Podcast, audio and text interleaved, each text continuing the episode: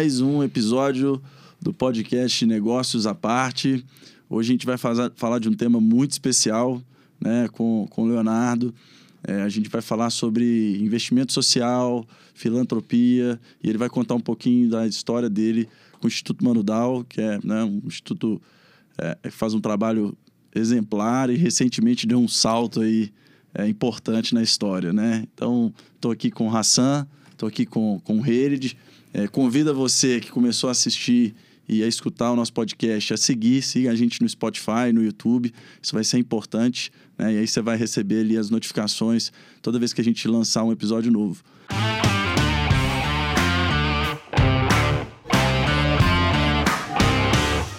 Léo, seja muito bem-vindo. Obrigado. É, obrigado pelo, por aceitar o convite aí, dedicar um tempinho aqui pra gente. Eu tenho certeza que vai ser muito legal esse episódio. E aí, para começar, eu queria que você contasse um pouquinho da sua história, né? Como como como, como o Léo chegou é, nessa parte social e decidiu dedicar a sua vida a isso. Fica à vontade aí para contar isso. Beleza. Obrigado aí pelo convite, né? E aproveitando, né, a gente trabalha com inclusão, então a gente, a gente tenta, né, em, todo, em todos os momentos que a gente está e a gente está aprendendo, né? Então não tem certo e errado.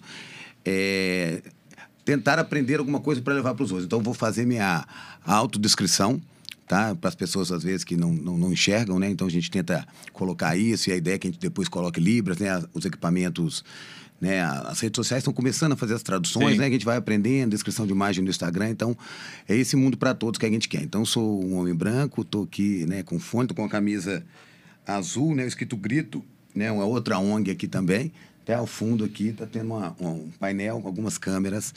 Então a gente tem que criar esses hábitos, né, é para pensar um mundo para todos, né? E é difícil, né? Porque a gente a, a, gente vive no bolho. Então, Santos, obrigado mesmo, é uma oportunidade agradecer a vocês e contar um pouco da história, né? Um pouco longa, mas também um pouco, eu acho que vai agregar aí, né, para quem está interessado nesse tema. Então, eu me defino como um ser humano né, é, que, que busca e luta para construir uma sociedade que caiba todo mundo. Né, é uma sociedade mais justa, humana inclusiva. Então, eu sempre fui uma pessoa idealista, questionadora, né, e, e tentando olhar as coisas como um todo. Então, é, nasci numa, numa classe média e tal, era o terceiro filho, né, e, e, e meu sonho era ter um irmão, porque eu apanhava demais dos meus irmãos, né, o Marcelo e a Paula. E aí minha mãe conta que durante seis anos eu ficava pedindo um irmão para bater, né? Que eu só apanhava, a diferença de idade era pouca. Irmão e... mais novo sofre disso mesmo, cara. Eu tô com o meu ali, é a mesma aí, coisa. Ah, é? Faz parte, é. É, e aí a diferença era muito pouca, eu era o menorzinho ali. Eu, aí... eu tive um para bater, cara. Aí, ó, tá vendo? eu e tive aí... um irmão para bater, mas ele ficou mais forte do que eu. Aí não dá, né? Eu não fiquei, não. e aí minha mãe conta, né? Durante seis anos, meus, meus pais não queriam ter mais filhos. E aí, 12 anos depois, o, em 1990, o meu irmão nasceu.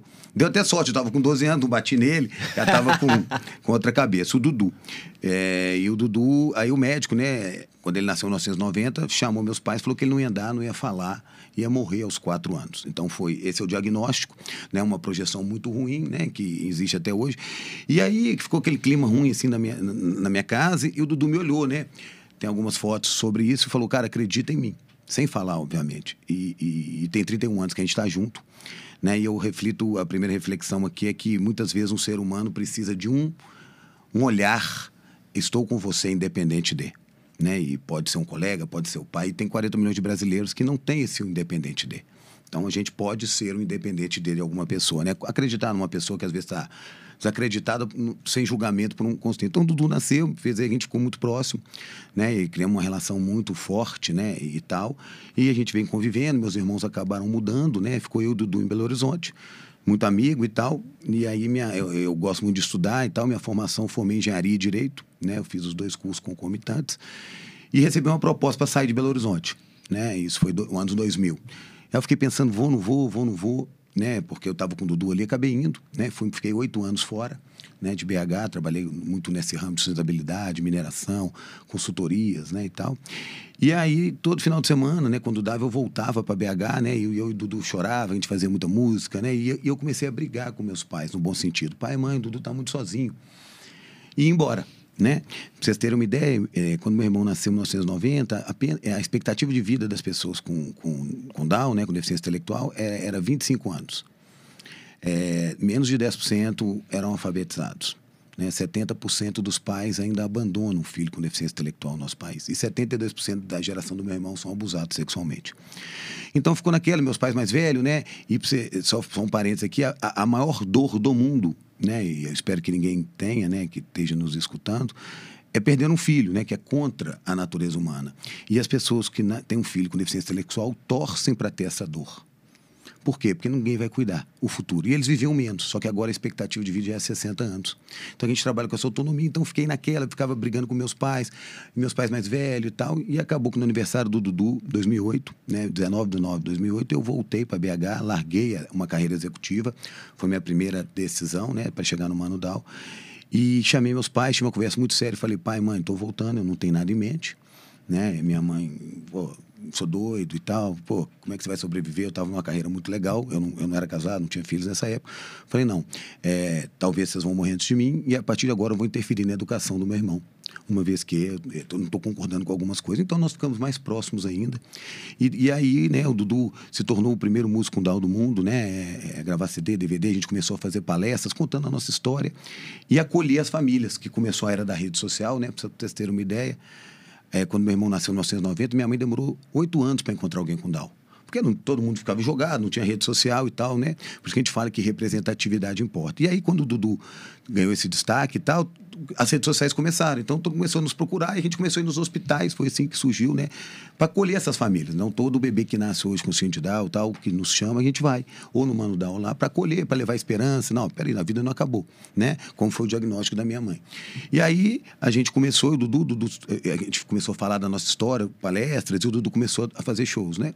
E aí eu refiz um pouco a minha vida né? Eu refiz minha vida profissional, né? Eu comecei, fiz um mestrado nessa área aí, responsabilidade social, de SD, né? Comecei a lecionar, porque eu acredito, né? Como aqui, que informação que muda, né? Eu acho que educação é, é a base de tudo, né? A gente conhecer as coisas. E aí, né? É, comecei a, a, fazer esse trabalho do, do Instituto Manudal informal, né? Então começou com meu irmão. E aí a gente começou a questionar, pô, os amigos do meu irmão vivem uma vida de isolamento social constantes. Ninguém convida ele, né? Com pandemia.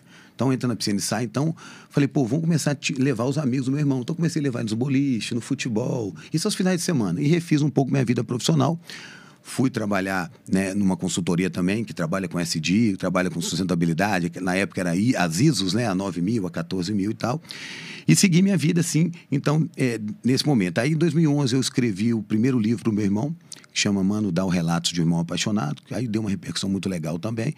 E aí nós começamos, a, aí nós fundamos o Instituto Mano Dal, então está completando 10 anos, em 2011, mas muito informal, fazendo mais no final de semana e voluntário. E, e eu e o Dudu fazendo algumas palestras, ele fazendo alguns shows e eu me tornei executivo dessa consultoria. Então, levei essa vida, cara. Aí chegou 2013, eu cheguei a ser diretor dessa empresa, né? E acima de mim só tinha um dono. Então, estava ganhando muito bem, né? Aí nesse, nesse, nesse, nesse interregno aí, eu já estava casado e com duas filhas, né? Aí meu pai teve um câncer em 2013, né? Que privilégio, né? É, primeira vez que, que, que, eu me deparei com a finitude da vida, né? Só agora 700 mil mortos, né? Privilégio. Eu estava lá, sei lá, 30 e poucos anos. Então, aquilo me fez repensar algumas coisas, né? E, e aí, 2013 a 2015, eu comecei a ficar muito insatisfeito na empresa do qual eu estava. E todo mundo batendo palma, diretor de empresa, doutor Leonardo, ganhando bem, não sei de quê, o filho modelo e tal. Porque, só um parênteses, né, eu cresci numa bolha, e não é culpa de ninguém, que eu só pude ser, né, ninguém me obrigou, mas no meu meio, médico, engenheiro e advogado. Eu estava engenheiro, advogado, diretor de empresa infeliz. Falei, pô, né, quase tive uma depressão, e, e ganhando bem. E, e, aí eu tenho até uma palestra que fala sobre isso, né? Eu, eu, levei uma vida de 2013 a 2015, cinco por dois. Cinco dias esperando o final de semana. 11 meses esperando as férias. Cara, isso, como é que eu vou sair disso? Um padrão de vida alto, filha. E todo mundo batendo palma e eu infeliz. E esse final de semana fazendo o Mano Dal felizão. Pagando pra galera ir de van nos locais, felizão. Aí eu fiquei naquela, cara, como é que eu faço? Como é que eu faço? Aí eu fiquei, comecei a ficar muito triste, porque o dono começou a me chamar só para falar assim, Léo, você não vai trocar de carro, não? Você é diretor, você não vai usar Dudalina, não? Você não vai morar no Belvedere? Aí, beleza. Mas começou a chamar o pessoal da equipe. Tá vendo a menina ali? Ela não fala, olha a bolsa que ela. Você vai falar com ela, não? Eu falei, poxa. Né? É, não estava indo contra os meus valores, a pessoa entregando para caramba, ganhando pouco, uma equipe, né, negócio. E ele começou, né, ah, não, nós estamos quebrados, não sei o quê, trocando de carro. E eu, eu tinha acesso a algumas coisas. Então aquilo foi me deixando é, chateado, né, com aquilo aí, cara. Eu fiquei, eu levei essa vida dois anos, aí chegou em 2015, eu não aguentei né? Aí eu larguei tudo. Né? Aí foi uma decisão muito mais difícil, né? 2015, porque eu tinha filhas, então, então baixei meu padrão de vida absurdamente e, e dedico integralmente ao Instituto Mano Dal desde 2015, né?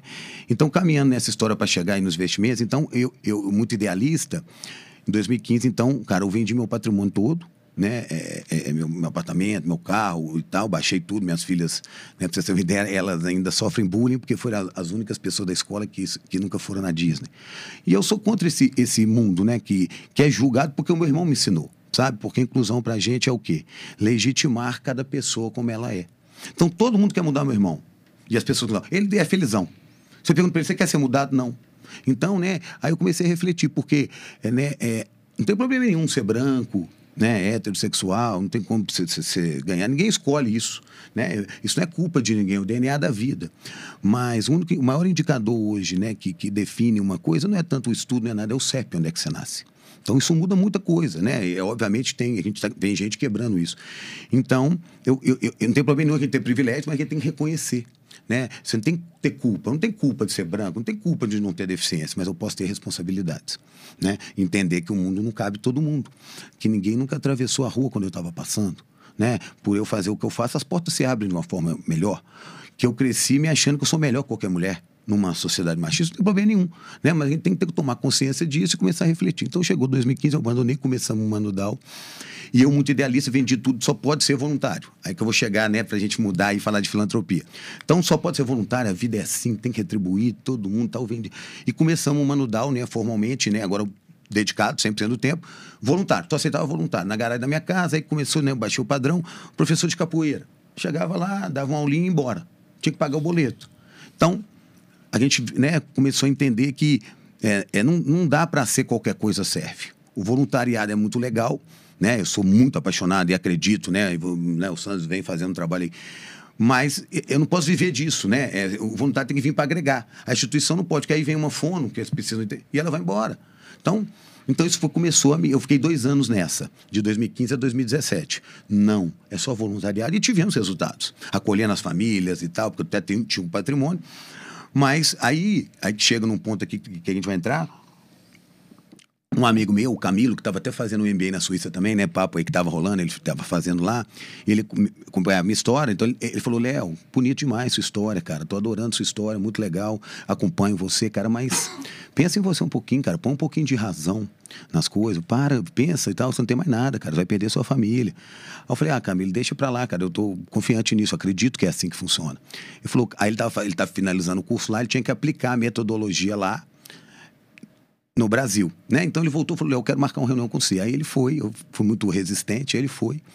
E aí eu comecei a mudar minha cabeça, né, com o Camilo, que me apresentou o Dan Palota, que para mim é o maior empreendedor social do mundo.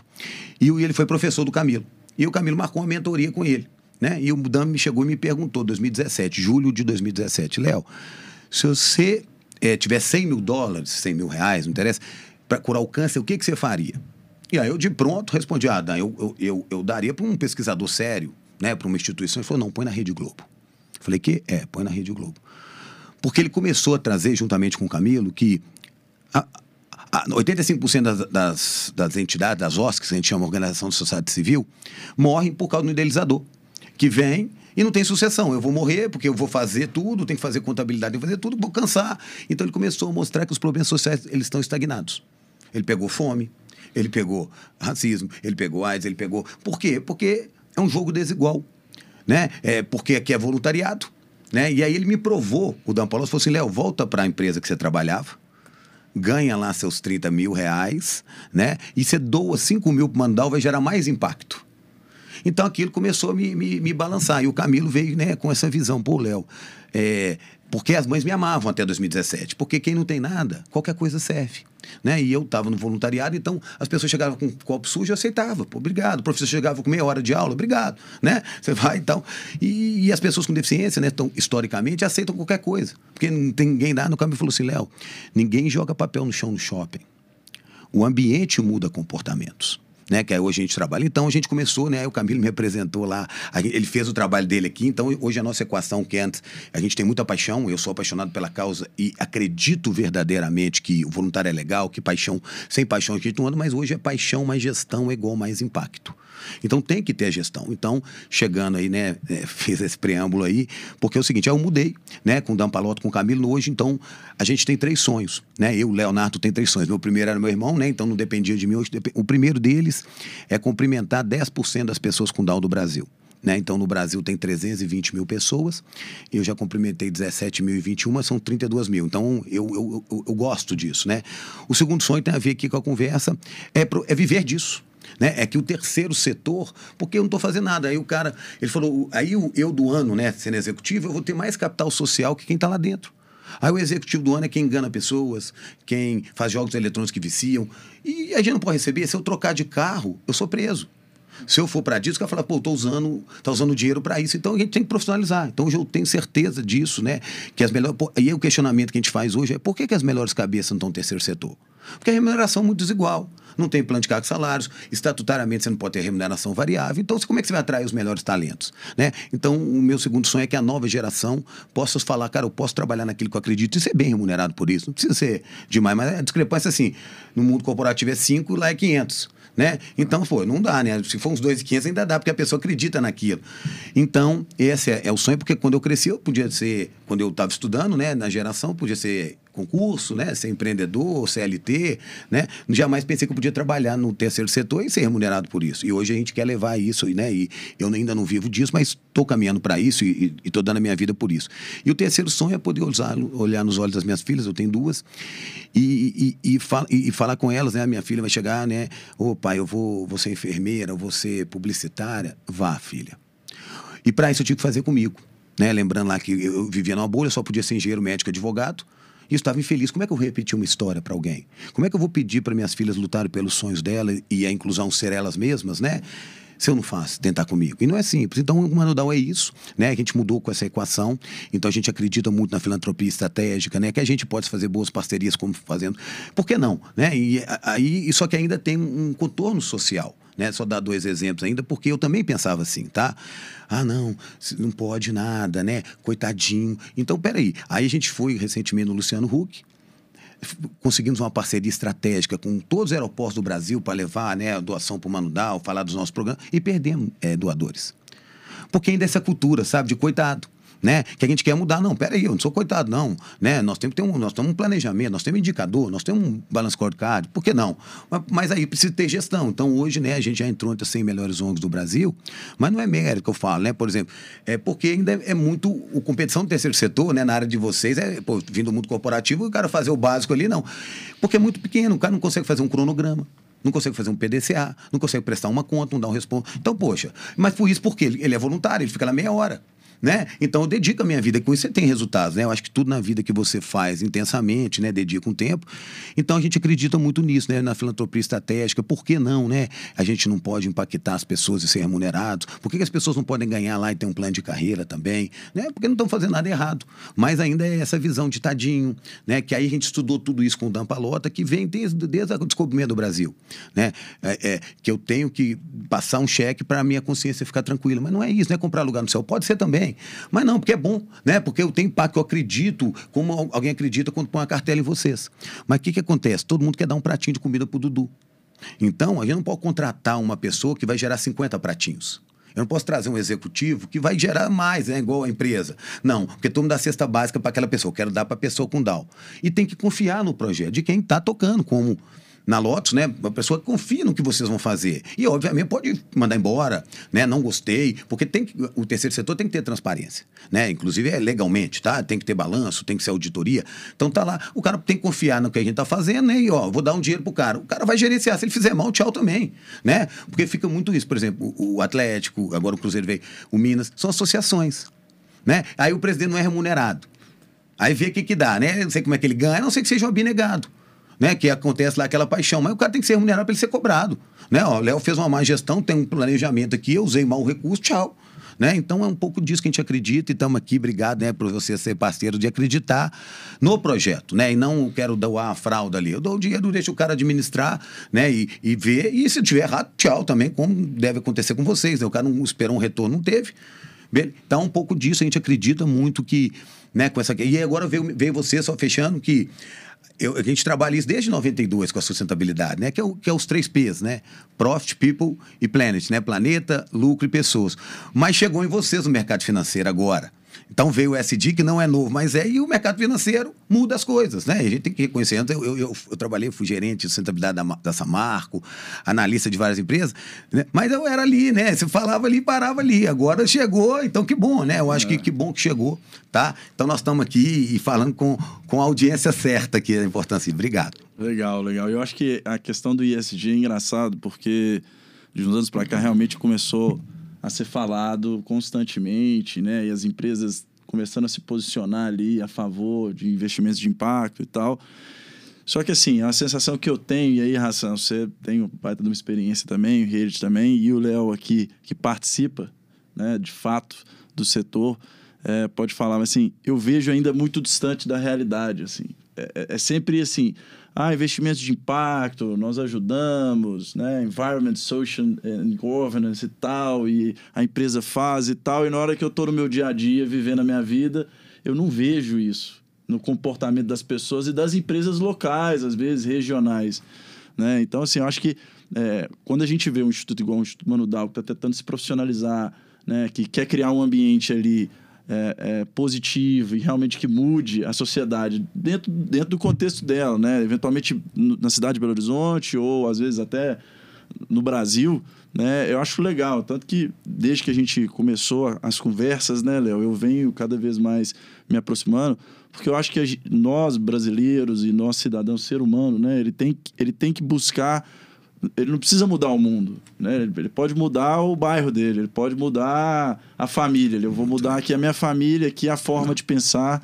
Se eu conseguir fazer isso, eu acho que o negócio vai para frente. E o Léo é o exemplo vivo disso, né? Então, muito, assim, meus parabéns. Sempre que a gente encontra, eu falo o trabalho que vocês estão fazendo. Agora com a sede nova lá, eu visitei, tá espetacular, né? Então, eu tenho certeza que o projeto vai longe né? É, imagino que tenha outros projetos também sérios claro, igual o Mandal. Claro. Acho que as pessoas têm que procurar saber.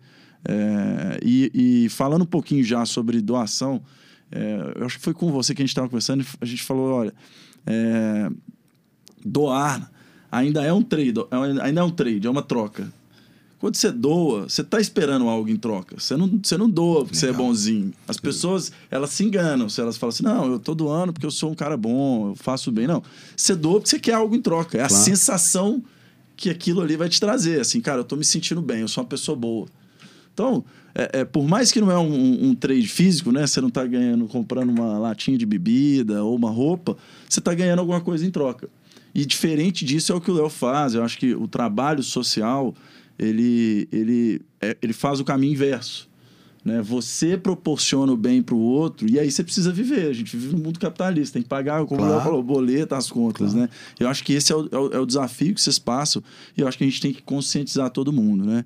E aí, no contexto do Brasil, aí vai uma pergunta. Tá. É, como que você vê isso hoje, Brasil frente a outros países do mundo? É, nessa corrida aí no desenvolvimento do, do, do, dos investimentos sociais, das instituições sociais e como o governo interage com isso. Porque o Brasil, especificamente, historicamente, é um país complicado. Né? A política no Brasil, infelizmente, é, é, é, uma, é uma política que tem é, um histórico de corrupção e de problemas. A gente já viu várias instituições ano passado que estavam envolvidas com isso, é, instituições de classe também, Verdade. que eventualmente deveriam estar desenvolvendo, né? e aí no final o recurso é desviado e pessoas são privilegiadas por isso. Né? Então, fala um pouquinho para a gente como que é isso. Ô, Sans, muito legal, né? E, poxa, né, você é uma das pessoas que estão, né? Eu acho que a gente busca essa coerência mesmo, né? E, e tem que ser bom para todo mundo. E não tem que. Por isso que a gente, antes, né, até de te responder, a gente faz duas perguntas no Manudal, né? É que pautam a nossa tomada de decisão. Se o Manudal não existisse, o mundo seria pior? Se o Manudal não existisse, o IDH de Belo Horizonte seria pior? Claro que eu tô lá e falar que sim, mas hoje a gente mede. Então tem os ODS da ONU, Objetivos de Desenvolvimento Sustentáveis, que tem 17 objetivos e foi metrificado o que é, que é um mundo bom né? Pela, pela, mais pela parte ocidental, mas são 180 países. Então, hoje, então a gente pode falar que sim, porque a gente impacta, porque lá está lá, é, água para todos, saneamento, quantas pessoas em educação, trabalho. Então, a gente vai medindo os nossos ODS. Então, se a gente colocou 30 pessoas no mercado de trabalho, nós melhoramos o mundo. Ah, mas é pouco. Mas isso é impacto. Então, né, o segundo setor, ele tem o lucro. Né, como, como principal, né? A gente dá até o caso, né? Vamos pegar aqui a Uber, né? É, antes de, de chegar nesse ponto. A Uber gera impacto? Gera. Pô, pra caramba, né? Muito mais que uma gera impactos positivos e negativos, gera emprego, gera facilidade de transporte, tempo, mas gera CO2, né? Gera impactos talvez para alguns precarização do trabalho, uma série de coisas. E só que ela está visando o lucro e está certo, né? O segundo setor é posicionado para isso. E aí se tiver o carro elétrico, eles vão deixar, tô nem aí, do emprego em prol, legal. Né? E esse é o jogo. O terceiro setor, deliberadamente, você tem, não é que você tem que ter sem fins de prejuízo. É, a gente tem que ter lucro, mas volta para causa. Eu não posso chegar e distribuir o lucro. Tá? Como uhum. tinha na empresa que eu trabalhava, ah, vou dar sete salários, oito. Não, não. Tem que voltar, se der, né? Tem que voltar para a instituição deliberadamente. Então a gente coloca um impacto acima do lucro. Mas não precisamos de dinheiro. Né? Então a gente vende, entre aspas, o impacto. Quantas pessoas nós impactamos? Mil, pá. E isso que é, que é o SD, né? Impactar, e, e aí você soma na ONU. Aí, ô Santos, essa pergunta aqui, o Brasil, né? A gente tem algumas dificuldades, aí vamos entrar na parte tributária. Você tem uma ideia? O Brasil é, tem a cultura de doação 0,2% do PIB. Tá? Então, é, nos Estados Unidos, por exemplo, é 2%. A 4%. Tá? Então, vem incentivos. Né? Você pega, por exemplo, o Bill Gates, a fundação dele, porque eles, eles tributam o patrimônio se você deixar uma herança. Então fomenta aquela cultura de doação. Vou deixar para o filho. Se você fizer uma fundação, você tem. Se você tiver, por exemplo, né, deixar para o filho dinheiro, tem lá 70% de imposto e tal. E se você fizer uma fundação, você deixa um legado ali, você retribui para Harvard, retribui para as universidades. Tem essa cultura, né, que falta um pouco para o brasileiro, né? Pô, fui formado no FMG. Se eu tenho uma condição melhor, eu posso voltar lá de agradecimento, que eu fui formado com dinheiro público, né? Tô dando exemplo, né? Então essas retribuições. Então, falta esses incentivos, né, para doar. Então vamos pegar um exemplo aqui, né? Agora vai chegar agora o imposto de renda. Tem uma campanha que vocês fizeram, né? Tem em dezembro conosco. Agora vou ter a outra que é na declaração. Na declaração, né? É, e tem lá, vai ter no site da Receita agora, março, abril. Você pode doar 6% do seu imposto devido. Quem faz a, a, a declaração completa. 3% para o Fundo da Infância e Adolescência, 3% para o Fundo do Idoso. Lá clica, é um clique, você paga uma DARF e pronto. Temos 8 bilhões disponíveis só 0,2% disso é doado. Porque ninguém desconhece, não é? Não tem campanhas falando disso, né? Por isso que a gente pô, agradece vocês pelo espaço, né? Tentando levar, porque é simples. E aí a gente reclama do orçamento público, né? Não faz o quê? Quando a gente pode direcionar, a gente não sabe, porque tem que ter um clique, eu fico com medo de malha fina. Então aqui tem que ficar discussando e vocês têm um papel disso, porque eu, eu sou interessado nesse recebimento. Mas aí é o cidadão fala, cara, o doente não tem nada a ver com isso, é um clique mesmo, né? Então, falta esse, esse tipo de investimento, ele parte do governo. Ó, doar, o que, que você ganha, né? Incentivar a doação. E, obviamente, você botou lá 3% do imposto devido no Mano Dow, e o Mano Dow fez bobagem, sai de lá, você tem a chance. Então, você tem toda a razão, né? O terceiro setor, ele, ele foi muito manchado mesmo, e com razão, porque eu, eu, crio uma, uma ONG, aí eu pego um prefeito lá que tem bilhões, né, deputados, que tem as emendas, vou lá e faço, não faço nada e volto para a campanha eleitoral. Então, mas a pandemia mostrou também que a ONG está mudando essa imagem. Teve até pesquisa que mudou, porque quem chega na ponta são as ONGs. E as ONGs, né, é, é, deveriam. Isso nem precisava existir, porque o papel do Estado fornecer, igual mandar o Faz Saúde, intervenção precoce, artes e esportes, né, oportunidades. Mas então, por isso que existe esse setor que se a gente ficar esperando, não vai acontecer. Né? Então, mas tem que ser sério, tem que ser cobrado, porque tem lá o balanço. A gente está todo dia auditado, o dinheiro não é meu. Né? Uma coisa. Então, Santos, essa cultura falta. E falta aí que você falou um pouco disso, né? Que a gente cobra muito, Santos. É, essa, é vocês verem isso como um investimento estratégico. É bom para minha empresa, cara. Eu ganho, o Santos. Então, as pessoas, ah, Léo, você ajuda pessoas. Lá a gente tem 500 atendidos hoje, vão para mil, né? O Santos tem oportunidade lá. Não ajuda ninguém, cara. Eu me ajudo. Porque o ato de doar, pode pesquisar, tem ocitocina, dopamina, eu ganho com um mundo melhor, cara. Quando você ajuda alguém, né, deliberadamente, você ganha, cara. Faz isso. Agradeça alguém. O Santos foi lá, sem esperar nada em troca. Eu acho que ele saiu de lá melhor quando ele, quando ele tem interação com a causa. Aí ele tem que avaliar. E não precisa ser humano, não. Por isso tem 17 ODS. O que, que te toca? Né? Então é muito legal isso, Santos. Então é escolher uma instituição, várias, se sentir. E engajar mesmo, né? Porque o que a gente quer? Que eu falei, a gente participou do BTG, né? Que é parceiro de vocês. Não é ficar só dando dinheiro, cara. é expertise. Então não é pintar a parede às vezes, é levar, talvez vou fazer um, vamos fazer um investimento para o Manudal. Ninguém nunca apresentou, que nem era possível na legislação até 2016 falar, pô, você pode investir aqui com a, com a gente e ter um retorno. Todo mundo investe, pode ser criptomoeda, pode ser NFT. Pô, por que não? Mas ainda a legislação não permitia. Agora mudou o marco regulatório. Então a gente tem que jogar, peraí, eu tenho um patrimônio aqui de 100 mil reais parado, pô. Será que não dá para gerar receita para o Manudal? E está surgindo hoje os fundos patrimoniais, né? Que você investe, tem os fundos ESG, que você deliberadamente, o, o investidor quer doar. Né? Então, Santos, é muito legal ter cidadãos a gente olhar e fechando, cara, a educação você falou tudo, cara, é o que eu falo hoje muito. A gente estudou tudo, cara. Mas a, o cara estudou tudo sobre genética, mas nunca viu a pessoa com Down falando. Então, a gente estudou tudo sobre escravidão, mas a gente nunca escutou um filho do escravo. A gente estudou tudo sobre pobreza ambiental e a gente não dá uma volta na esquina. Aí tá minha filha lá falando outro dia, pai, eu quero salvar a Amazônia. Eu falei, senta aqui.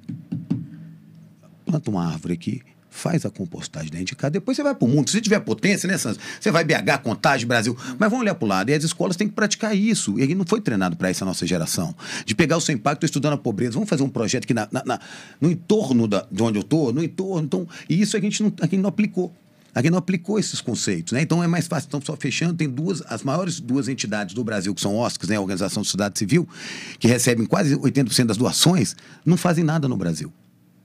Porque é mais fácil eu doar para o Médico Sem Fronteiras de lá, nunca não estou vendo. Porque aí eu esqueço, eu não acompanho, estou achando que lá o urso polar, que é lindo, tem que salvar a Amazônia assim também, mas o que, que você faz para BH? Né? Então são essas perguntas né, que a gente faz e, e, a gente agradece, né? Que são poucas empresas que têm interesse genuíno de ir lá conhecer. Falei com você, né? Que às vezes não é só doar, cara, a gente não quer isso. É claro, a gente precisa, mas é se engajar mesmo, dar uma mentoria, né? Dar esse espaço aqui, falar, pô, vamos por aqui, tem um investimento, porque é difícil, né? A equipe é mal formada, falta uma série de coisas, então falta essa coisa. E voltar para você mesmo, falar, pô, eu ganho também, eu aprendo. Você tem que sair de lá aprendendo alguma coisa, somente com os usuários, tá? Então, muito legal e a gente é grato mesmo, né? Você é uma das poucas pessoas que foi lá fisicamente, não a primeira vez. Então, pô, e ele pode falar, não conectei com a causa. Porque a causa não sou eu, gente. Né? O lema das pessoas com deficiência do qual a gente, trabalha é nada sobre nós sem nós. É isso, é para isso que a gente faz, não é para mim. Então, muitas vezes a gente faz um jantar, a gente arrecada dinheiro, mas eu falei, cadê o Dudu aqui? Cadê as pessoas? Não é para mim. Na minha casa, você quer doar minha conta, beleza. Então, esse envolvimento, ir lá, levar a família, conviver lá e falar, pô, tá legal para mim, cara, eu tô ganhando alguma coisa aqui. Tem que ser essas relações, né? Então, ah, eu acho que falta isso a cultura de doação, mas que vem melhorando tá? como a, é, a, questão tributária, os fundos patrimoniais, investimentos que voltam, né? parte da taxa para uma instituição, né? o próprio Uber, você pega a, a iFood, você escolhe a doação. Né? Então, cada, cada parceiro de vocês fala assim, eu quero doar cinco reais a cada X que eu ganhar. Pô, por que não? E aí checar. O que a gente quer é pessoas como vocês que chequem e falam, cara, eu não quero doar aqui, não, olha o rombo aqui. Porque é tudo transparente dentro do SD, tem que ser, né? Então, Santos, é, é, um pouco disso, tá? E a gente vem melhorando a culturação, e aí tem estudos né, do SD, que a nova geração, talvez cliente de vocês, já tem uma visão melhor. Porque, no fundo, cara, sustentabilidade para mim é longo prazo. É. E longo prazo não é 10 anos. Pega aí, 50% das, das, das empresas da, da, Bolsa de Nova York já não existe mais em 30 anos. Então, assim, a gente está falando de, de, de, de eternidade. Então, o que é isso? É risco. Então, quando eu invisto em empresas sérias e SD, você minimiza o risco de barragem, você minimiza o risco trabalhista. Você diz, então, não é bonzinho, cara, que você está fazendo uma empresa que vai estourar. Né? Se você investe lá e tem uma barragem em risco, você tem uma comunidade, vai vai cair ação. Aí eu falo dessa transparência. Eu trabalhei muito com engenharia de segurança. Tinha um acidente antes na Petrobras, ninguém sabia. Até 2008. O, o diretor sabia, não ia, chegava na bolsa. Hoje o celular, o cara mostra antes. Eu trabalhei no órgão ambiental, só fechando. 80% das denúncias são feitas por empregados insatisfeitos. Das próprias empresas. Porque ele fala assim: oh, não, está falando de SD aqui, mas olha o empregado aqui machucado. E aí vai cair a bolsa. Pega o história lá. Um acidente, como é que acontece? Exo Valdez. Então é isso, hoje é telhado de vidro. Então, o que, que é SD no fundo? Riscos, minimizar riscos, transparência e etc. Para quê? Para ter um investimento. A empresa vai existir para sempre. Não é ser um foguetão, fica cinco anos e, cai. Tá? Então, a cultura do ação é nesse sentido. E para isso, Sans, a empresa tem que entender que elas, às vezes, têm mais patrimônio que estados, elas conseguem induzir mais rápido que estados. Então, só fechando, que pegar um exemplo da Nestlé. Ela percebeu que na África tinha desnutrição. Quem tem a melhor logística do Brasil não é o Estado, do mundo. Coca-Cola, Nestlé, né? Os estados não chegam. Então o que, que eles fizeram? O iogurte, em vez de ser de plástico, é comestível, porque tinha carência de vitamina C e D. as pessoas comiam, bom para todo mundo. E botou assim, perto dos outros iogurtes no, no, carregamento, custo logístico baixo. Então, resolver esses problemas, né? Então, é bom para todo mundo. É bom para o planeta, é bom para as pessoas e bom para o lucro, né? Então, é isso. Agora, tem a, a, minha, o meu levantamento que eu questiono na vida, né? E, é que crescer é diferente de desenvolver. Crescer por crescer é filosofia da célula cancerígena. Eu cresço, eu cresço. Aí gero bolha. Não, desenvolver é diferente, que você traz todo mundo, os stakeholders, a parte interessada, você analisa risco. Porque eu posso denunciar, como você pode denunciar o Mano Dal. Você fala assim, eu, discuto da inclusão. Hoje, um vídeo aqui que pegar o Léo com preconceito aqui, acabou. Acabou minha reputação. Então a gente tem que entender o que, que eu quero falar, e aí você tem que conectar para ser coerente. Uma frase sua, né, que eu publicamente você não pediu nada disso. Ô, Léo, eu vim aqui dar uma contribuição, nem sei se você sabe, pessoal, porque eu não posso pedir lá fora se eu não der a minha parte. É isso. Ele podia não dar nada e nada, né? Porque ele, ele quer entender pô, como é que eu vou discursar para alguém, a, a Lotus ou ele, cidadão, se eu apoio ali se eu não estou apoiando. Né? Então, é aí, aí você escolher a causa, cara, e não tem que escolher nada. Agora, é pegar e falar, cara, eu vou com essa causa, né? E aí a gente perde, Sans, assim, porque o que acontece? Às vezes as empresas doam um ano, todo um exemplo, e aí quer o resultado amanhã. Mas o investimento não é a curto prazo.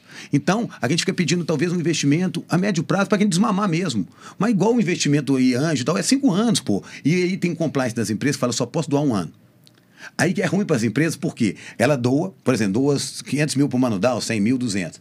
Aí ano que vem gente, o projeto acaba, eles não doam, eu vou culpar a empresa. Falar, ô, oh, e as mães vão culpar ela. Estou dando exemplo. Então tem que acreditar num projeto, não precisa ser o do Mano Dal, qualquer um, e falar, cara, eu vou com essa turma. E, obviamente, tem que ter resultado. Eu vou até aqui ou não vou, né? Então, muito obrigado aí. Eu acho que é, a cultura do ação é pessoal, Santos. É eu querer me conectar com alguma coisa e falar, cara, eu vou. Como é o investimento de vocês, não é pessoal? Eu acho que eu coloco, eu acredito em vocês. E pode errar, né, gente? Aí, tá? Então, falo demais aí. Vai lá. Não, cara, super legal, assim. Você trouxe muito o contexto de empresa aqui pra gente, Léo. E eu imagino que você tenha boas relações aí e troca muito com essas empresas, né? O que, que você vê como os grandes desafios para que as empresas genuinamente comprem de fato as causas? O que, que é, é desconhecimento que tem lá dentro? É, é falta de preparo? O que, que é o grande ponto para que a gente consiga sair dos 0,2 e chegar nos 2, nos 4, quem sabe chegar nos 6? Que, qual, qual que é o grande desafio? Você falou assim, a causa é pessoal. Cara, será que tem como a gente fazer uma construção da causa que seja institucional? Né? É. Então, o que, que é o grande ponto aí no contexto não no contexto PF, no contexto PJ mesmo, que você tem enfrentado, que você tem enxergado aí? É ótimo, ótima pergunta, né? É, é, são questionamentos que a gente faz o tempo inteiro, tá? Tem uma iniciativa muito legal, né? É, é, não tem nada com eles, né? Eu vou divulgar, que eu acho que divulgar boas causas. É, Juntou-se é, Salim, né, é, é, da Localiza, né, o, Rubens, o, o, o, Eliorn, da Cirela, juntou Luciano Huck, eles, com, eles criaram um movimento bem maior, com a intenção de chegar a 0,4 do PIB. Certo? Partindo de pessoas. Tá? Então, assim, né? É, porque às vezes é, as pessoas têm mais força que a própria empresa. Tá? Então, por exemplo, o Eliorn é o primeiro brasileiro que está no é, Giving Takes Place doou 60% do patrimônio em vida de bilionários. Tá? Então é o primeiro brasileiro, agora teve o Nubank, mas o é, David Vélez é, do Nubank. Do Nubank também entrou. Então é, são pessoas que ele, Elione ele fica lutando contra, é, é, desafiando pessoas. Não sei se já viram, né? É, ele entra numa live, né? Eu entrei lá desavisado a primeira, né? Fui convidado, ele falou, ele chega e fala assim, é, ele vê a audiência, mesmo online. Aí eu cheguei, eu fui convidado, né? Eu cheguei lá, falei, vai rolar alguma coisa aqui pro Mandal, né? E tal. Falou, tem quantas pessoas aqui? 22, cada um dá 500. Senão não começa a live. E eu dobro. Ele desafia assim, desafia o vamos lá, eu quero que você, ele põe, eu quero que você doa. Mas ele tá dando, então assim, ele botou em vida, tá? É, é o primeiro, por isso que esse tem que seguir, é nesse sentido. Então, é o movimento bem maior, iniciativa que fica, tá estudando sobre isso. Por que que não é, tá? Aí, Léo, tá? Que pode ser, né? E é muitas variáveis. Primeira, parte tributária. Não é incentivado. Tá? Então a gente pega hoje o próprio imposto de renda, porque você pode destinar quem faz a declaração completa 12% até. A empresa é 100% é de abatimento. Entendeu? É 100%, tem 8 bilhões disponíveis, pessoa jurídica, pessoa física, para doar para instituições. Porque, como a gente faz o papel do Estado, a gente pode receber esses recursos e a empresa abate. Né? E ganha as contrapartidas lá demais, você pega um tele. Só que pouca gente conhece e fica com medo, receio. Então, por isso que eu falo que é muito pessoal. Fala, cara, não é o Léo falar, doa, é simples, igual a gente fez uma live lá com vocês. É, é o Sanzio falar, talvez, né? Tem questão tributária, tem gente que não tem possibilidade. Eu doei, não deu nada para mim. Entendeu? Por quê? Porque aí você falar para sua equipe, cara, eu dou, faz, cara. E não precisa ser pro Mano Dal. Você escolhe uma causa, tem milhões de carros no bairro, do cachorro, não sei de onde, e tem dinheiro disponível. E aí, senão, vai pro bolo, vai pro poder público, ele escolhe da maneira que ele quer, tá? Então tem essa questão tributária e desconhecimento da educação. Né? Eu, igual eu falei, estava conversando com o Santos outro dia. Pô, formei engenharia, formei direito, eu não tenho educação de juros compostos, cara. Para minha vida, de investimento. Por isso que a gente luta para pegando o gancho do Santos, que as coisas têm que ser aplicáveis. Né? Ah, então eu estudei tudo, soube, sei tudo da célula, mas sei conversar com a pessoa, não sei o que é juros a longo prazo, deixo dinheiro na poupança. É desconhecimento. E, e será que a gente quer mudar isso mesmo? Né? Aí tem que ter campanhas, né? Como vocês foram, fala, gente, é simples, né? É só um clique, você recebe um recibo e abate, tá? Então tem essa questão tributária que dificulta, né? Tem o desconhecimento. Você pega grandes empresas hoje, que quem define os projetos sociais são uma pessoa física e ele gosta de uma causa X, só que agora está aí que entra agora uma mudança que nós estamos muito, muito né, que a gente falou no início, muito feliz, porque o SD entrou no mercado financeiro, gente. E aí decidiu, chegou na alta decisão. E aí as pessoas estão começando a ver, já estão criando, o BTG já fez coisas, mas aí está vindo de cima para baixo, né? Que não é novo, então as pessoas falam, peraí, se eu sou uma SA, não posso doar só para o Manudal, eu até nem quero. Vamos escolher? Então tem votação, tem votação entre os funcionários, né? Tem um comitê deliberativo, por exemplo, a Natura, que para mim é o exemplo do exemplo ela, né, participam das escolhas dos projetos que elas vão incentivar, ela, a comunidade, o terceiro setor. Chama outras Para onde nós vamos botar o recurso? E os funcionários. Então, dentro dos ODS. Tá? Porque eu pego, eu, eu, eu, trabalho com diversidade, trabalho com educação, com saúde, com saneamento, com árvore. Você vai lá e põe. O que, que você faz? Porque fica coerente para o mercado. É, nesse caso aí em específico, cara, é legal porque tem até método para se fazer isso, né? Existe uma lógica de construção do que eles chamam de matriz de materialidade. Fato. Né? Você conversa com, com os stakeholders e dentro da matriz é, de impacto e do, do investimento que tem que ser feito, é tomada uma decisão ali por todos os stakeholders, é, define-se o quão material é alguma questão, aí pode ser feito à luz uh, do, dos ODS ou, ou há questões que foram previamente levantadas pela empresa que passam por questões de impacto e toma-se a decisão. Né? Então é, é, muito legal você ter hoje até ferramenta para isso, é, porque é uma forma até de dar a publicidade. Não a publicidade para querer ganhar algo em troca, mas a publicidade para dar transparência para a sociedade. Que é né? é menos risco, por exemplo. É. Aí a gente tem o S-ROI, que é onde que chega. No mercado financeiro você não põe um X e você quer um retorno. O, o maior, né, é, é, é, que tem um indicador que todo mundo conhece, um real investido no saneamento, você gera, você economiza quatro em saúde. Mas o que, que dá mais voto? Aí entra por isso que eu falo que é pessoal. Você inaugurar um hospital ou debaixo da terra, saneamento? E como o mandato é quatro anos, né, não tem uma política de Estado a longo prazo, eu inauguro o hospital, mas o saneamento é que vai sair, sanar. Então a gente está medindo o nosso impacto. Se eu, igual, igual tem vocês, eu coloco um real, só que aqui o, o, o impacto é social. Menos, menos ladrões, menos pessoas analfabetas, menos pessoas com deficiência excluídas. Então, esse é um indicador. Então, eu, eu aposto no social, eu quero retorno. Os nossos conselheiros, a gente tem conselheiros, então, quer retorno. Peraí, você impactou só 500? Ué, quanto que é o custo por educando que você impacta? Ah, não. Aí eu pego, uma, a gente tá duplicando a sede lá, o Santos viu. Aí, não, não, mesmo, impacta as mesmas de pessoas. Ué, eu como líder, eu tô, tenho que ser mandado embora, eu não estou impactando ninguém, está aumentando o custo. Então é esse olhar que você falou, imaterializado. Né? Claro que tem coisas subjetivas, mas tem que ser materializado e tem o GRI, né? Tem um relatórios que mostram Sim. que é o ODS. O ODS mostra o que, que o mundo quer, gente. Todo mundo é, falou assim, aí que eu falei, né? Todo mundo tem que ter saneamento. Quanto que o Brasil faz disso? Quanto que a, a empresa X faz? Quanto que a Lotus faz? Então, se eu impactei cinco pessoas, é cinco. Mas lá está a meta de um bilhão de pessoas que não tem saneamento no mundo. Mas nós impactamos cinco. O outro 10, a outra empresa 50. Então, é medição mesmo. E isso que está gerando o SD. Né? Os fundos querem ver resultado. Então, hoje, por exemplo, vou dar um exemplo aqui que chegou para a gente ontem. A gente está num projeto de lei de incentivo que a Unilever nos apoiou. Elas estão perguntando quanto por cento de negros, quanto por cento de mulheres, Está colocando lá, cobrando o impacto, quantas pessoas você impactou e fazendo auditoria. Ah, não, impactei 500. Com base em quê? Ah, entendeu? Então é essa materialidade que as empresas estão vendendo. É. E hoje a gente vende o impacto. Olha só, impacto com mil pessoas. E se a, se a Lotus está nos apoiando, além dos impactos que você geram, a gente, você soma no seu relatório, peraí. A Unilever vai lá e pega um depoimento nosso e fala, peraí, eu impacto por mim, por mim mesmo um bilhão de pessoas, mas aqui eu comprei esse impacto entre aspas. E é bom para todo mundo, aí no final é risco. Porque se, se, você apoia uma instituição, o seu fornecedor e tem trabalho escravo, vai respingar.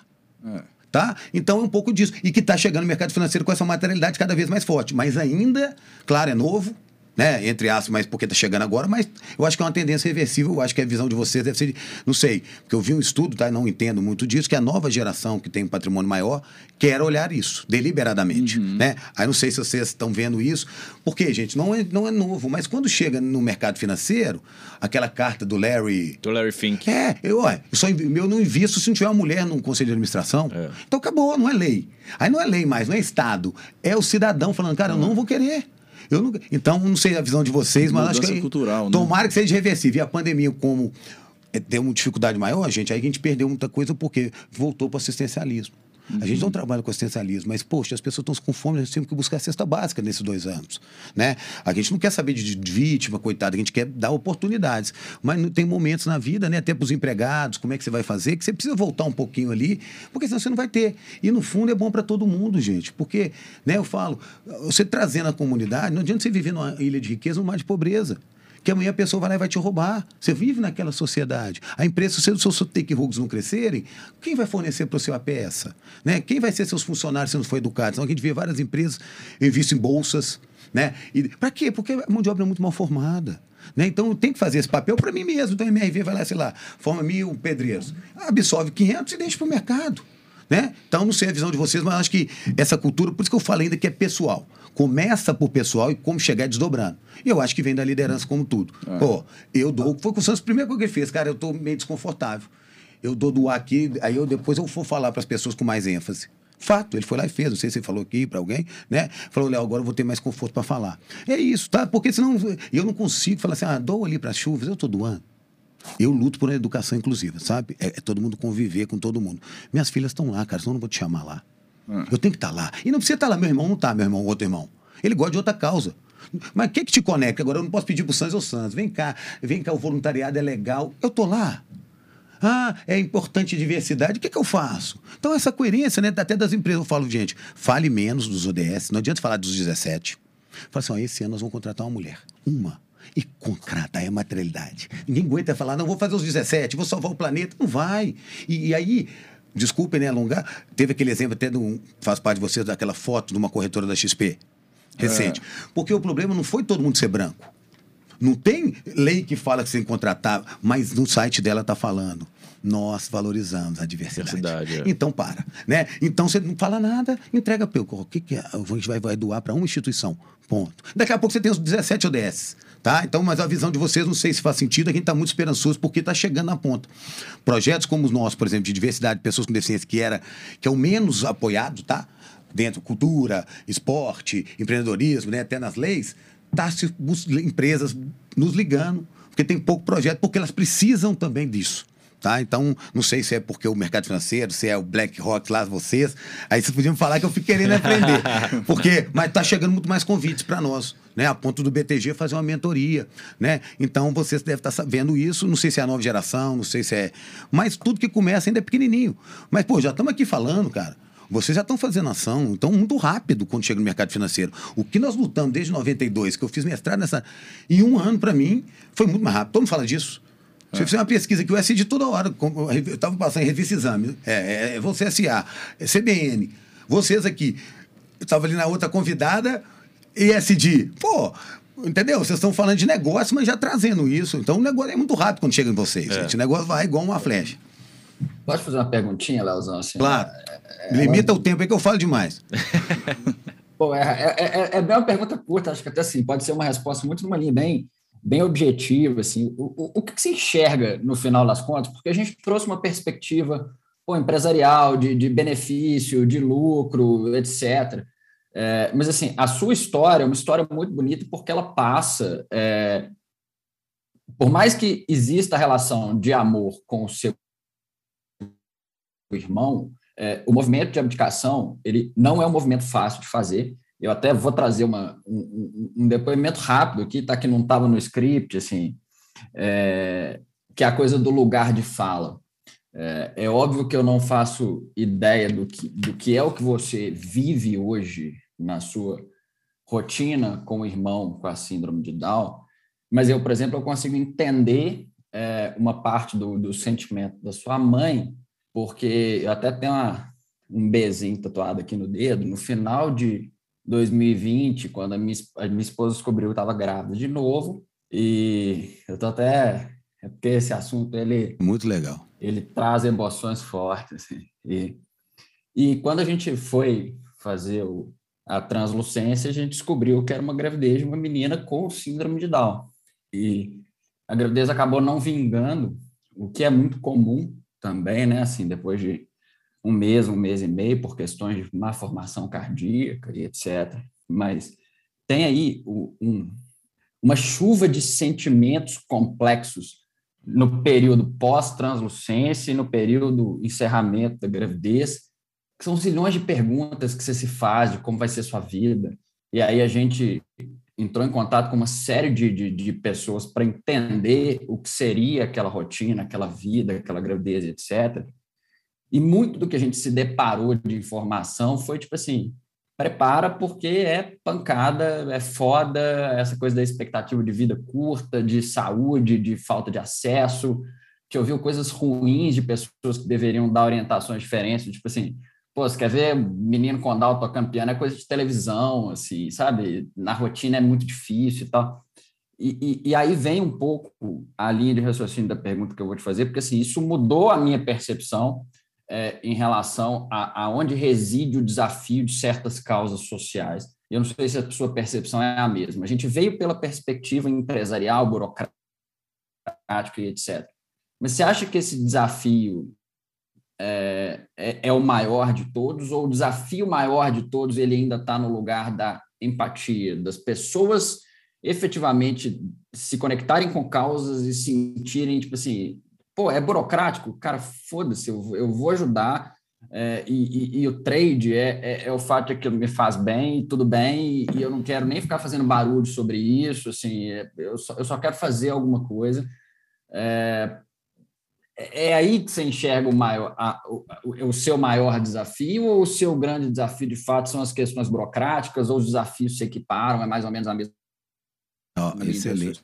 Excelente aí. Poxa. Desculpa se eu, se não, demais. Maravilhoso, cara. Mas aí eu vou ter, vou, ter um, vou fazer uma volta aqui, mas, poxa, não sabia dessa história, muito legal, né? É, vamos lá.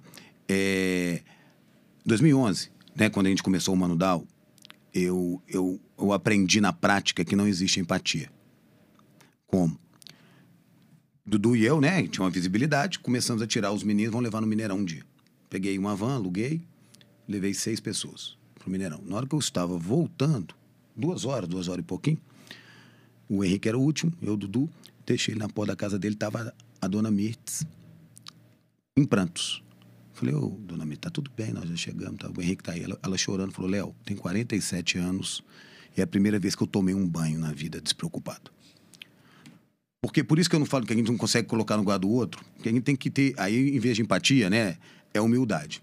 Humildade é a gente viver a vida, entender, né, não vai a gente não vai passar 100%, mas a gente aproximar de realidades diferentes das nossas e entender. Então, acho que é, é um pouco disso, cara. Aí, o que que acontece?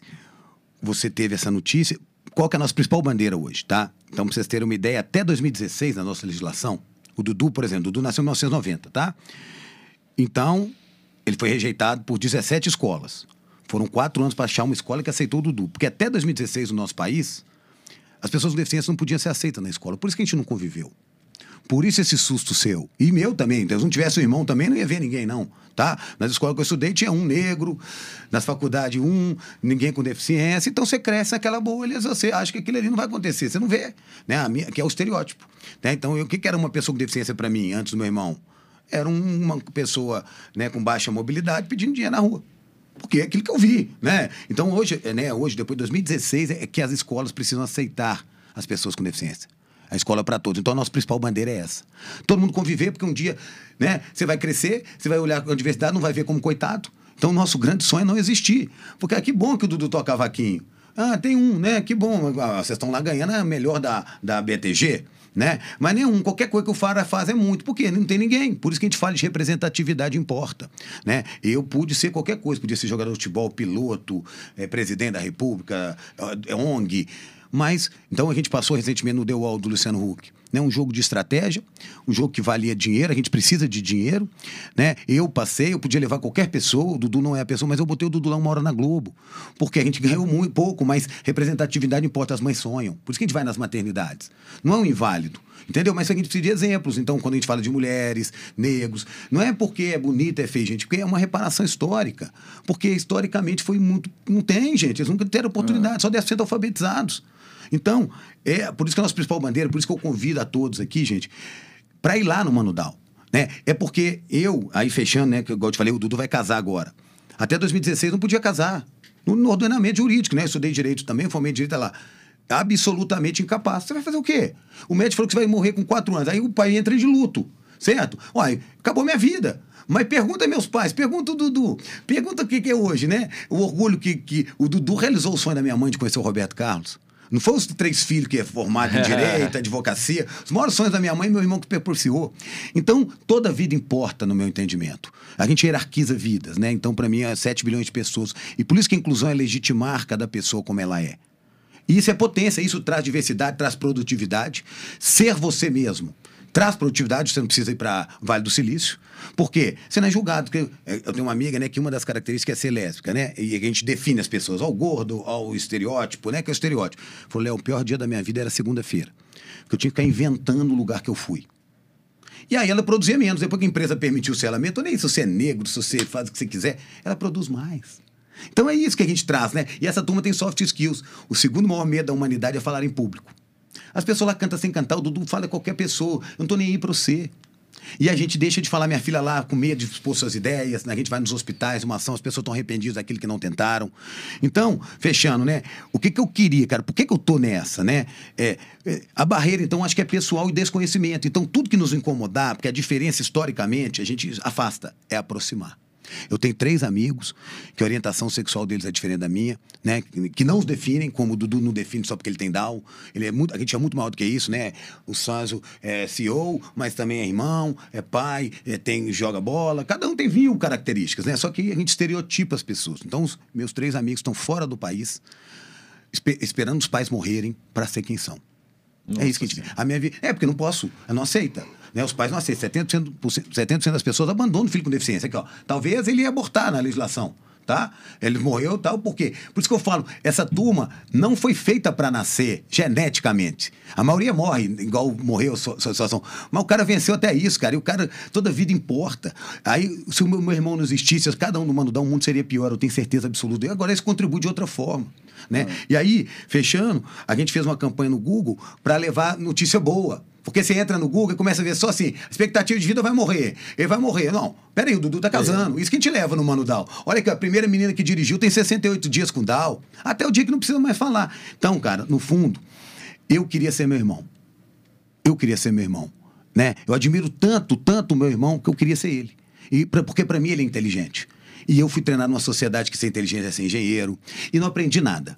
Não aprendi nada. Meu irmão não sabe nada dessa teoria, mas nunca classificou um ser humano ele trata o Luciano Huck, a Xuxa, a Fátima Bernardo do mesmo jeito. E eu ainda classifico pessoas. Ah, eu trato o Sanz diferente, que ele é CEO, aí o outro e tal, tal, tal. Meu irmão, ele não sabe nada disso e pratico, todos eles. Segundo, né, a capacidade de perdoar do meu irmão é uma coisa absurda. Meu pai fala com ele, eu já fiquei seis meses conversando com meu pai. O Dudu, dois minutos depois, ele volta no mesmo ponto. Que eu falo assim: ah, perdoei o Sanzio. Perdoei bosta nenhuma, fiquei seis meses sem falar com ele. No dois minutos depois, ele volta a ser a mesma pessoa e, e dá um abraço ao meu pai.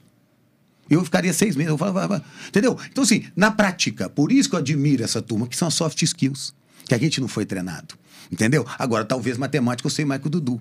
Mas olha só para a gente fechar a singularidade, por isso que a gente, cada um aqui é potente. Oito professores falaram que o Dudu jamais ia tocar um instrumento musical. Minha mãe ficou lá, nem tentaram, que a gente chama de barreira atitudinal. Aí, ele quer ser músico, minha família tem nenhum músico. Então, é aquela questão que nas escolas a gente obriga as pessoas, né? por isso que a gente fala da singularidade. Aí, por sorte, minha mãe encontrou um nono, o nono professor, que é o Hudson Brasil, minha mãe atrasou, 1995. E o Hudson perguntou pro Dudu qual que é o telefone lá de casa, da minha mãe. E o Dudu falou. E o Hudson percebeu que ele guardava número. O Dudu sabe somar, sabe subtrair, não sabe multiplicar. Eu sou engenheiro, sei fazer logaritmo. O Dudu aprendeu 10 instrumentos musicais por matemática. Música é número. Então o que a gente faz no Mano Dal? É pegar a potência de cada um. Por isso que diversidade é produtividade. Porque se eu ficar falando dos defeitos do Sanzio, O dia inteiro. A mãe chega lá até hoje. Olha o problema aqui. Imagina você vai performar com 30 anos. Olha o problema. Então, o Dudu é bom na música. Vamos potencializar dele. O outro é bom no sorriso, o outro é bom no, na, na matemática, o outro é bom no comercial. E esse somatório que faz o mundo melhor. Então, essa turma faz na prática. Então, como eu disse, o segundo maior medo da humanidade é falar em público. Eles cantam, tô nem aí para você. E minha filha morre de medo, a gente morre de medo de oportunidades. Por que, que eu vou perder? Aí alguém não fala que gosta do fulano. E o meu irmão, fechando, me ensinou a coisa mais importante, né? Que é falar eu te amo sem medo. Ele, ele me ensinou que não existe poupança de sentimentos. Na prática, se você não fala o que você sente hoje, você não vai ter mais amanhã. E ele fala deliberadamente com as pessoas, todos eles, né, que eu convido. Então eu estou lá porque eu estou aprendendo. Né? Num, a parte técnica só não me foi suficiente. Eu acho que eu fico querendo não julgar as pessoas, ainda julgo. Então, quem é inteligente? Não sei. Eu estou indo para quem eu acho que é inteligente, eles fazem isso, mas diariamente. O mundo inteiro olha com eles com desdém. O dia inteiro atravessa a rua quando eles passam. Dudu, a gente vai no congresso da Sindidal, o maior especialista do mundo lava a mão quando encontro com ele. Agora é até bom, né, pela pandemia. Peraí, então eu conecto com quem faz coisas concretas. Né? E eu sonho em fazer. Então, como o Santos faz, como vocês estão fazendo, é concreto. Ah, eu vou fazer. E, se eu vivesse de promessa, estava morto, cara. Porque todo dia chega lá um prefeito, eu vou fazer, eu adoro a inclusão. Cara, suas atitudes falam tão alto que eu não consigo te ouvir. Eu não estou falando que tem que falar nada, então é falar menos. Fala, ninguém é obrigado a falar nada, ninguém é obrigado a dar nada para ninguém, mas é muito do pessoal. Tá? Por exemplo, aí fechando, até postei hoje dia, lá no Mandal tem sete famílias que adotam uma pessoa com Down. Adotam. Então, isso que a gente mostra para as famílias. Então, não é fim do mundo. Fim do mundo dependendo do olhar. Né? O Dudu me ensinou tudo isso. Então, por isso que eu luto. Meu irmão me deu as maiores lições da minha vida. E para a sociedade, ele é um Zé Mané. A ponto de. Ele é o primeiro músico fundal do mundo. Ele entra com o cavaquinho antes da música. Porque se ele chegar primeiro, já viu que a música é, é ruim. Porque o estereótipo é que deficiência é o quê? Ruim. Né? E hoje já tem marcas querendo colocar a marca na deficiência, porque não é ruim. É. Porque a terceira maior vendedora de uma drogaria aqui, Santos, é a terceira maior vendedora da rede, tem Sindidal. Que eu não dou um cartão a todo um sorriso. Por isso que o nosso café lá, e você está convidado, você vai lá por uma experiência. Você não sai de lá, não vai ser um sorriso falso. Não vai ser um café por, por, fazer um café. Então, isso é bom para todo mundo. E está lançado o desafio aqui, Santos. Nós vamos colocar lá no, na Lotus uma recepcionista, alguém né, nos eventos, já falou que vamos, porque vocês vão ver isso na prática. E é nosso papel como parceiro de vocês. Né? Não o Léo, é, é, que vocês convivam com a causa e os filhos de vocês, parentes. O mandal é para todos. Que lá se aprende. Tá? Por isso que a educação inclusiva que a gente fala Talvez Dudu não ensina tanto matemática, mas ensina a falar em público, ensina a perdoar pro coleguinha, ensina a trabalhar em grupo. É isso que a gente quer. E o dia que eu tiver um filho, né, lembrando que se tudo der certo na nossa vida, né, nós todos estamos aqui, nós vamos ter deficiência. Porque a gente vai ficar velho, vamos perder memória, visão, audição. E aí a gente vai entender que o mundo é feito para todos. É.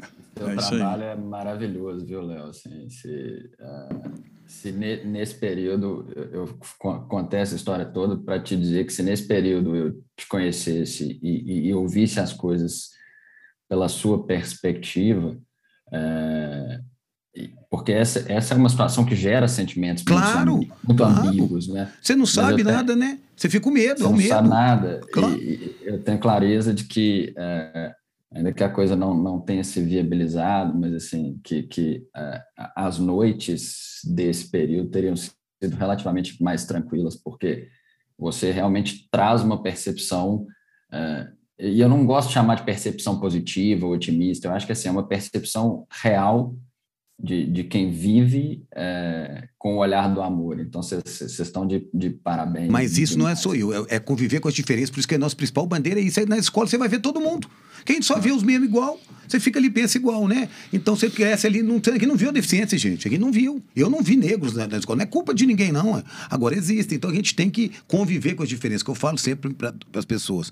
Convivam com o máximo de pessoas que pensam, agem, são diferentes de vocês. Aqui não perde. Quer dizer que você precisa concordar com alguém, mas tem que estar abertos, né?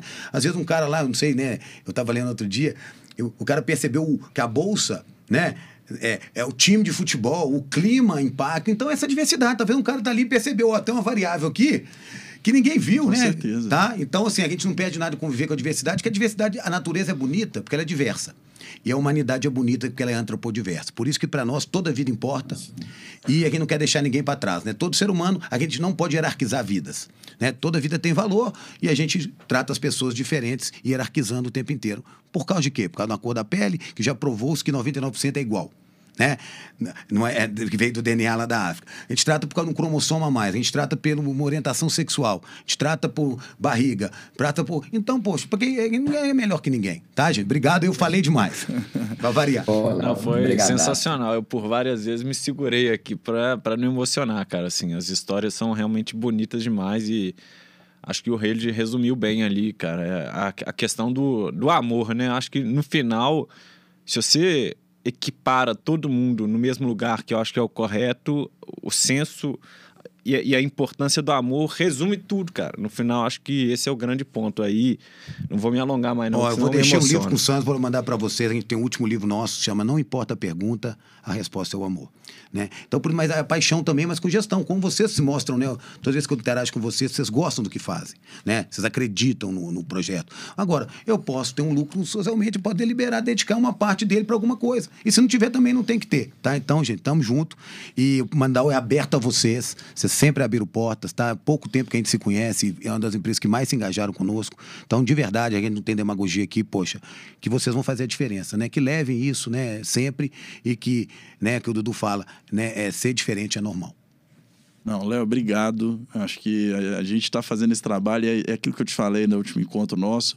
A gente não vai construir essa parceria numa ação, né? A ideia é a gente construir essa parceria ao longo da vida e que a gente consiga, além de ajudar o Manudal, conscientizar as pessoas. Acho que é, é, se a gente conseguir conscientizar aqui 200, 300 pessoas do que, que é né, o, o, trabalho social, que não é só o voluntário, não é só de vez em quando, que precisa que seja algo consistente, que precisa de pessoa, pessoas competentes ali.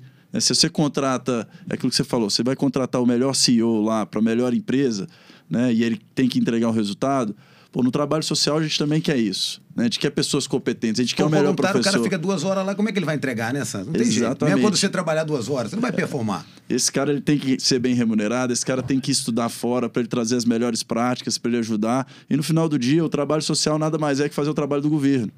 É Fato. o trabalho que o governo Fato. não consegue entregar a gente, de certa forma, privatiza ele, óbvio que sem fins lucrativos, para entregar aquilo que está sendo e deficiente. E pagando os impostos, né? Porque a diferença no país é, é desenvolvido aqui, você paga 30% de impostos, mas você tem escola, é. né? tem plano de saúde. Mas mesmo nele, você precisa do trabalho claro. social. O governo, ele, ele, infelizmente, ele não consegue não atingir não tudo. Né? Isso é histórico. A, nossa, a civilização ela não existe há 100 anos, ela existe há muito mais tempo que isso e ela nunca conseguiu suprir tudo isso. Então, obrigado por vir aqui passar sua mensagem, falar um pouquinho do Mano falar um pouquinho da sua forma de pensar, né? Então, é, é, é, espero que a gente consiga alcançar aí algumas pessoas e mudar a mentalidade. É, obrigado pela parceria. Agradecer a todo mundo que escutou esse episódio. Tenho certeza que ele vai ser muito especial aí e vai ser recorde de visualização. né? Então, é, a gente encerra aqui. Quem é, gostou, segue a gente aí no YouTube, segue a gente aí no Spotify. A gente está tentando trazer sempre um conteúdo bom aqui. Né? Então, obrigado pela audiência. Valeu, turma. Valeu. Obrigado, gente. Valeu.